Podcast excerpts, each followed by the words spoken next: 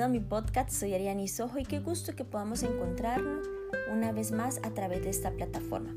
Hoy quiero hablarte de un hombre, un personaje bíblico que en lo personal inspira mucho mi fe.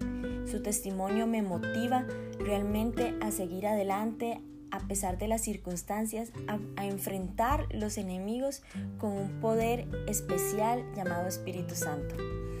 Hoy quiero presentarles a Gedeón. Realmente Gedeón es un ejemplo de cómo Dios usa vasijas agrietadas, de cómo Dios no busca personas perfectas. En el versículo 15 de jueces 6, cuando Dios llama a Gedeón, Él le responde de una forma muy particular.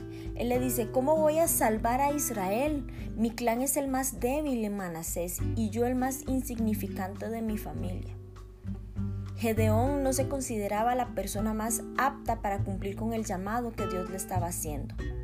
Muchas veces nosotros pensamos que Dios no puede usarnos por nuestras debilidades, que Dios no puede usarnos por las circunstancias en las que nos encontramos. Pero sabes, Dios trabaja mejor a través de nuestras debilidades.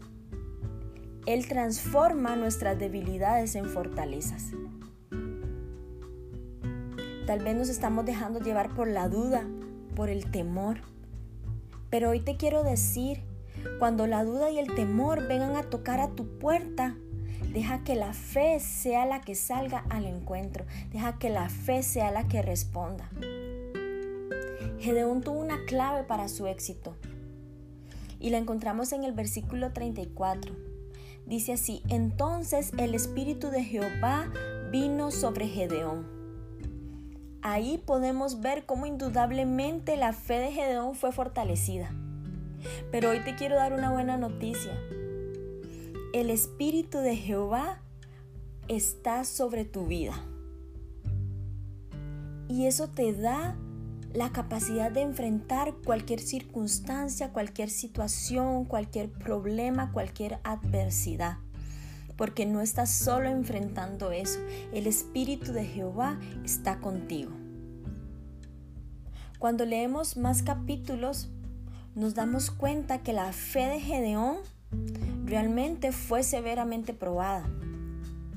Él tenía un ejército de 32 mil hombres listos para luchar, pero Dios le redujo esa cantidad a solo 300 hombres. Dios no necesita grandes números.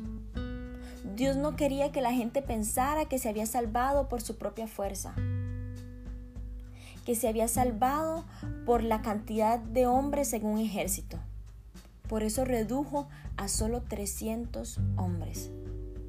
Sabes, para ver tu familia transformada, Dios solo te necesita a ti. Para ver tu nación transformada. Dios no necesita muchos hombres. Dios no necesita grandes números. Solo necesitas el poder del Espíritu Santo. Solo eso necesitamos, el poder del Espíritu Santo.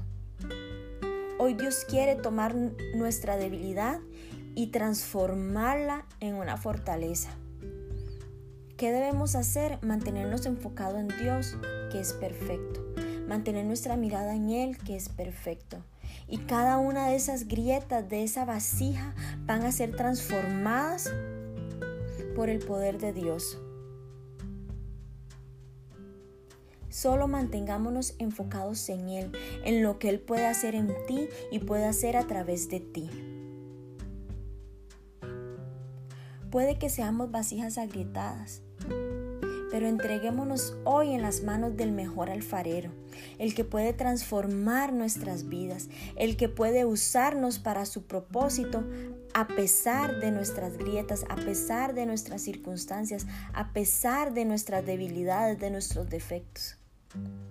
Hoy te invito a que le digas, lléname con tu bondad, lléname con tu luz, para que pueda llevar esa luz a todas las personas a nuestro alrededor.